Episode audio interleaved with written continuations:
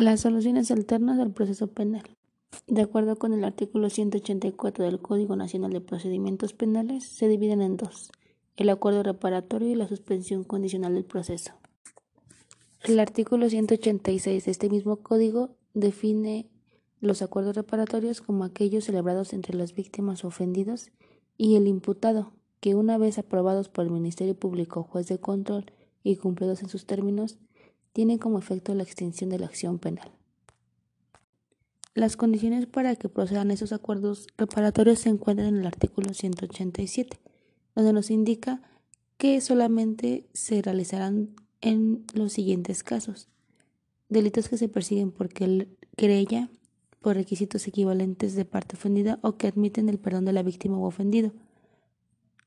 Delitos culposos, delitos patrimoniales o cometidos sin violencia sobre las personas, no, procederán los acuerdos reparatorios en los casos en los que el imputado haya celebrado anteriormente otros acuerdos por hechos que correspondan a los mismos delitos dolosos. Tampoco procederán cuando se trata de delitos de violencia familiar o sus equivalentes en las entidades federativas.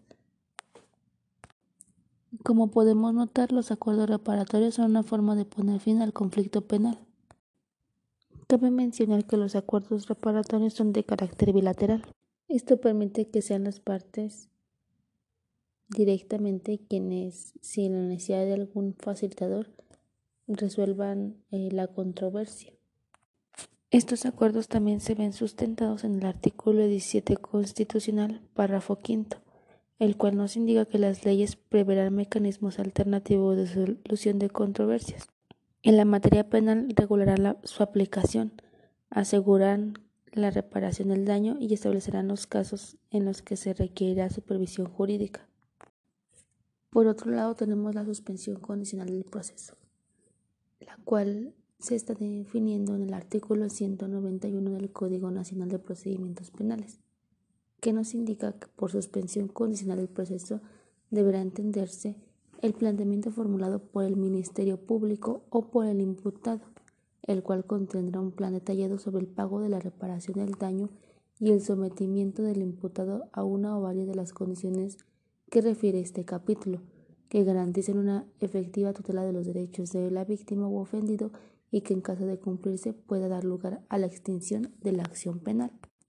Para que ésta pueda proceder, nos basaremos en el artículo 192 del mismo código, el cual nos indica que la suspensión condicional del proceso a solicitud del imputado o del Ministerio Público con acuerdo de aquel procederá en los casos en los que se cubran los requisitos siguientes que el auto de vinculación a proceso del imputado se haya dictado con un delito cuya media aritmética de la pena de la prisión no exceda los cinco años.